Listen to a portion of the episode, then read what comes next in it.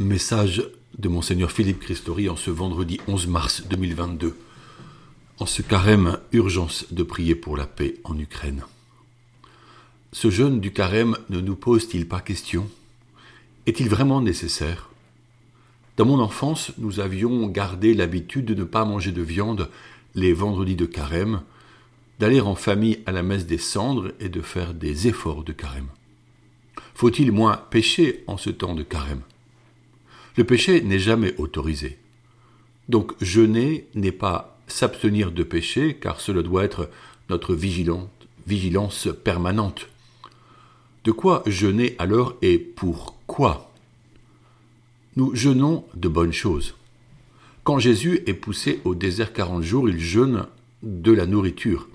Or la nourriture est bonne, surtout en France, où nous avons de magnifiques traditions culinaires. Donc nous jeûnons de bonnes choses, afin que, quand, nous privons de celles-ci, le manque éprouvé rappelle la valeur d'un bien supérieur, c'est-à-dire le lien à Dieu et l'importance de notre solidarité envers ceux et celles à, qui il manque ce bon nécessaire. Me privant ainsi de quelques bonnes choses, j'en garde le prix pour le partager. Le Christ n'a-t-il pas dit L'homme ne vit pas seulement de pain, mais de toute parole qui sort de la bouche de Dieu. La vraie nourriture est la parole divine que je trouve dans les saintes écritures.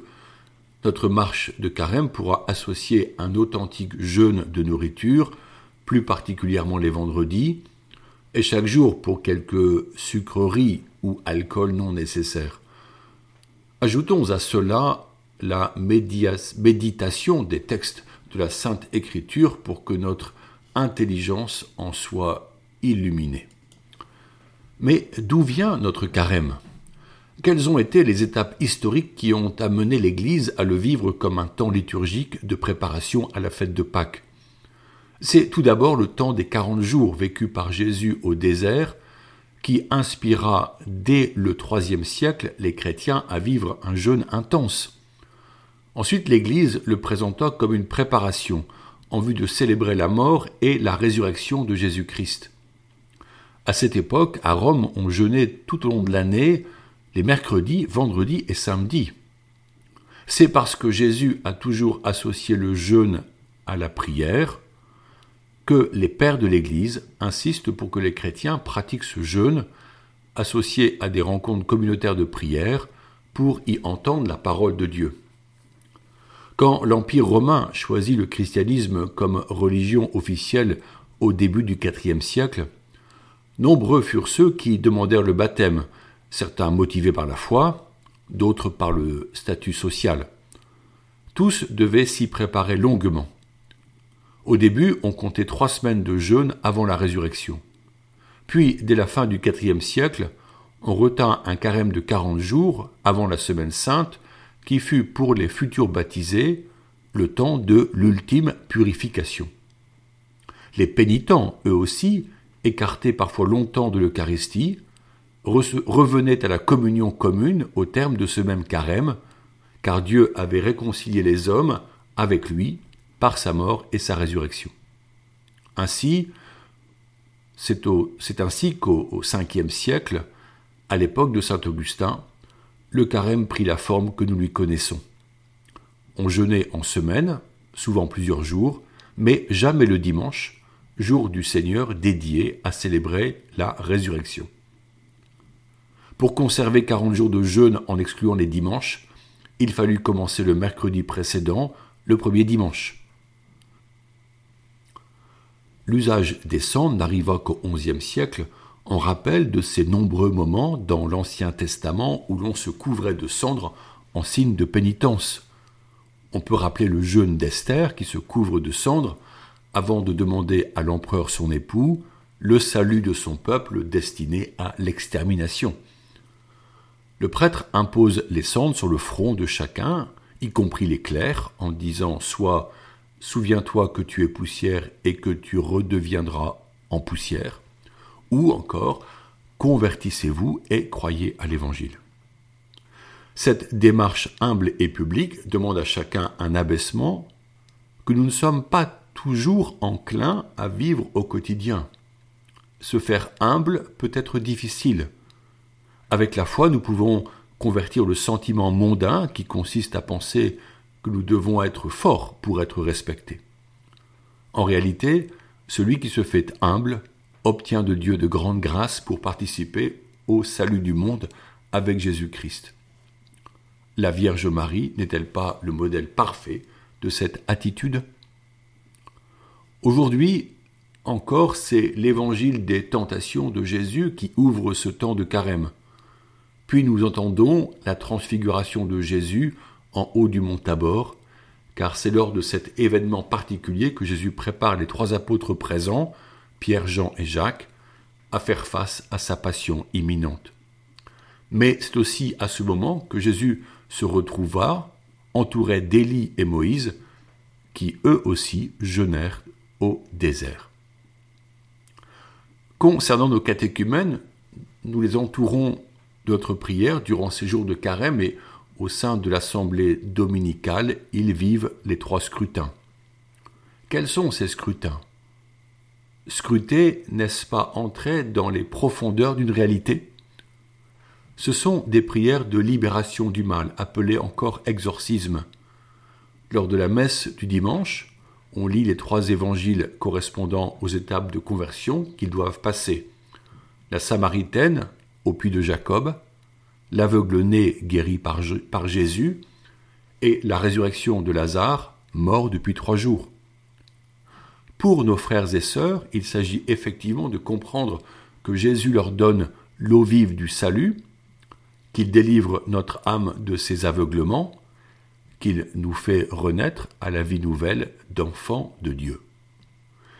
Ces exorcismes sont célébrés pour arracher l'ivraie du cœur humain en vue d'un choix personnel et ferme en faveur du Christ mort et ressuscité, et donc ferme pour la vérité et la sagesse que donne l'Esprit Saint dans la méditation des Écritures.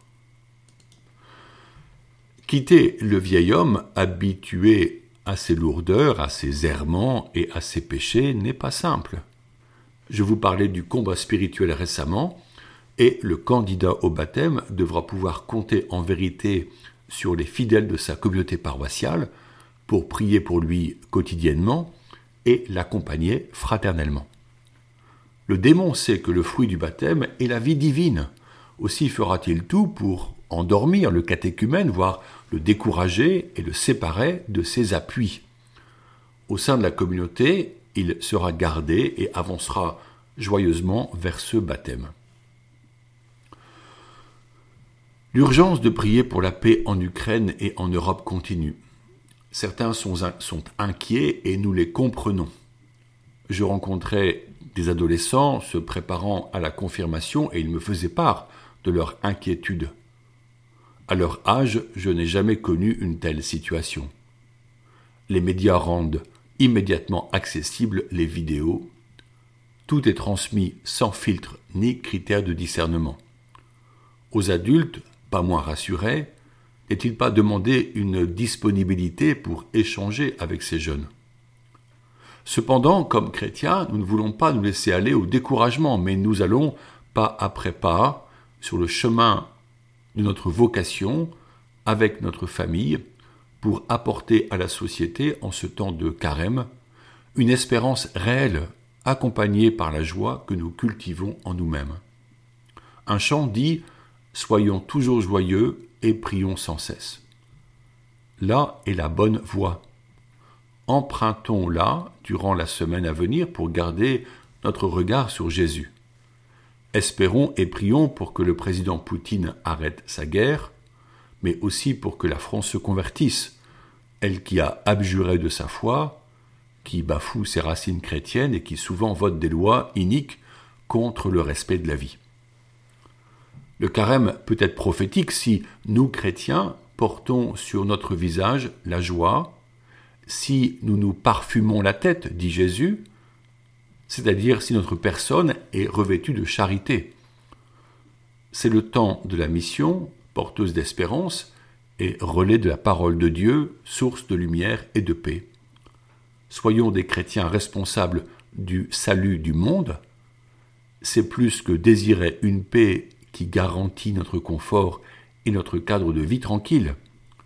L'enjeu est grand et nous le prenons au sérieux avec courage et détermination.